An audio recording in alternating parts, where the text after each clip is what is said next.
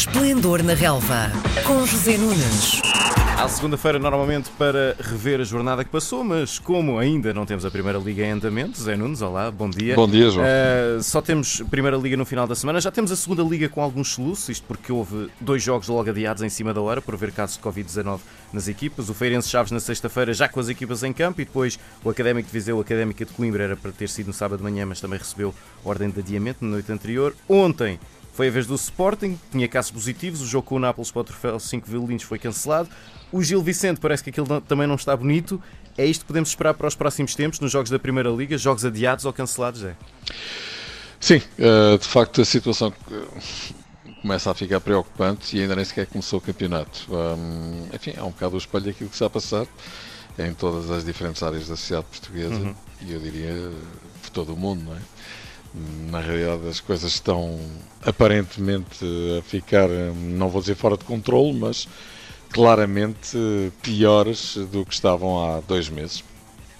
E nessas circunstâncias, uh, as coisas estão de facto bastante alarmantes. Eu acho que não há outra forma de dizer as coisas. A Liga não quer uh, adiar os jogos. Um, mas a DGS é que vai ter a última palavra. E o que é facto é que, mesmo que o campeonato comece na próxima sexta-feira, e vamos esperar que sim, com esse Famalicão Benfica, um, por aquilo que se está a ver e com tantos jogadores infectados, repara que uh, num ápice, já falaste, enfim, metade do plantel do Gil Vicente uhum.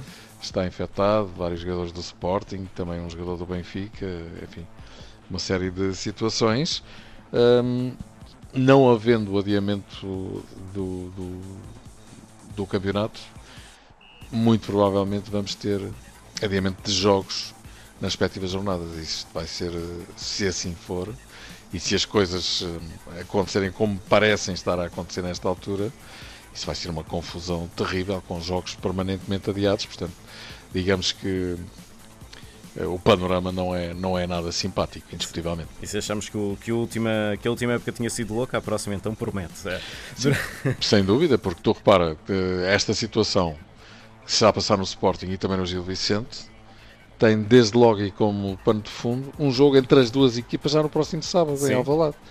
Quer dizer, eu pergunto como é que o Gil Vicente com 11 jogadores infectados, o Sporting com 3 jogadores infectados e mais não sei quantos inconclusivos, hum, como é que eles vão poder realizar esta partida, não é? E vamos ver se não há outras novidades, portanto, digamos que as coisas começam a ficar realmente preocupantes. Antes disso, durante a semana há apuramentos para as competições europeias. Primeiro, já amanhã, o Benfica na Grécia contra o PAOK para a terceira pré-eliminatória da Liga dos Campeões. O Jorge Jesus já tem equipa a jogar o que é preciso para não ser surpreendido na Grécia? Ou o Abel Ferreira, que treina os gregos, conhece os truques de Jesus?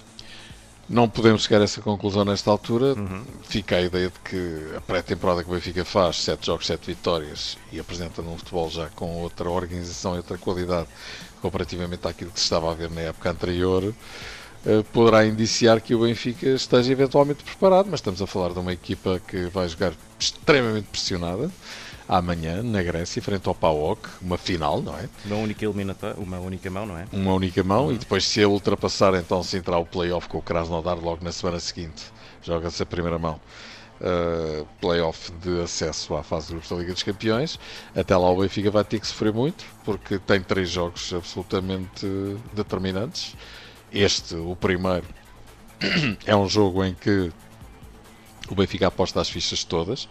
Se por acaso acontecesse alguma coisa de negativo amanhã uh, em Salónica e o Benfica ficasse fora da Liga dos Campeões, ou seja, perdesse o jogo com o PAOK, uh, pois digamos que todo um cenário se recolocaria uh, perante todo este investimento que o Benfica está a fazer e, enfim, e a aposta fortíssima que está a ser feita justamente no sentido de colocar o Benfica na Liga dos Campeões e de voltar enfim, a ser uma equipa competitiva internacionalmente e em Portugal poder, eh, de alguma forma, fazer melhor figura do que aquela que fez na ponta final do campeonato passado. Portanto, digamos que seria uma situação uh, muito complicada para Luís Filipe Vieira, para Jorge Jesus e para o Benfica.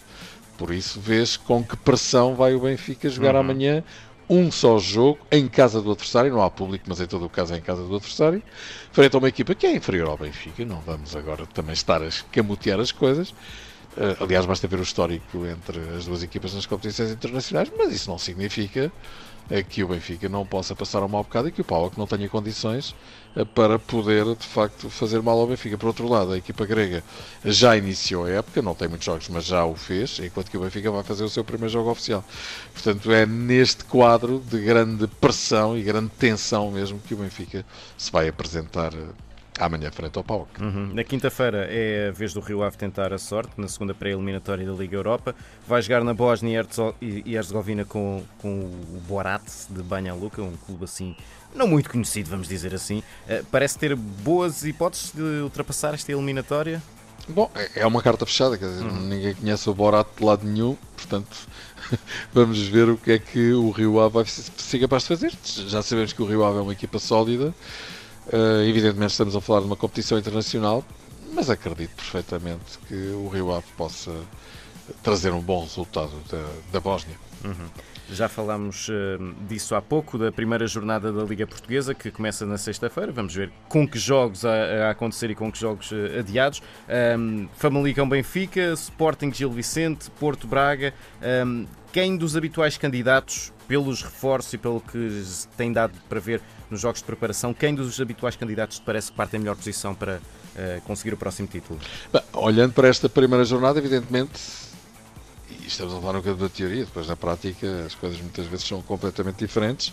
O Sporting parece estar numa situação mais confortável, porque joga em casa e porque defronta um adversário eh, que apesar de ter feito um excelente campeonato na época passada, evidentemente é inferior à equipa de Sporting. Uhum. Uh, vamos dizer se há jogo, não é? Nas outras duas partidas, o Benfica vai jogar a Famalicão, o Sporting de Braga uh, visita o Porto. Uhum.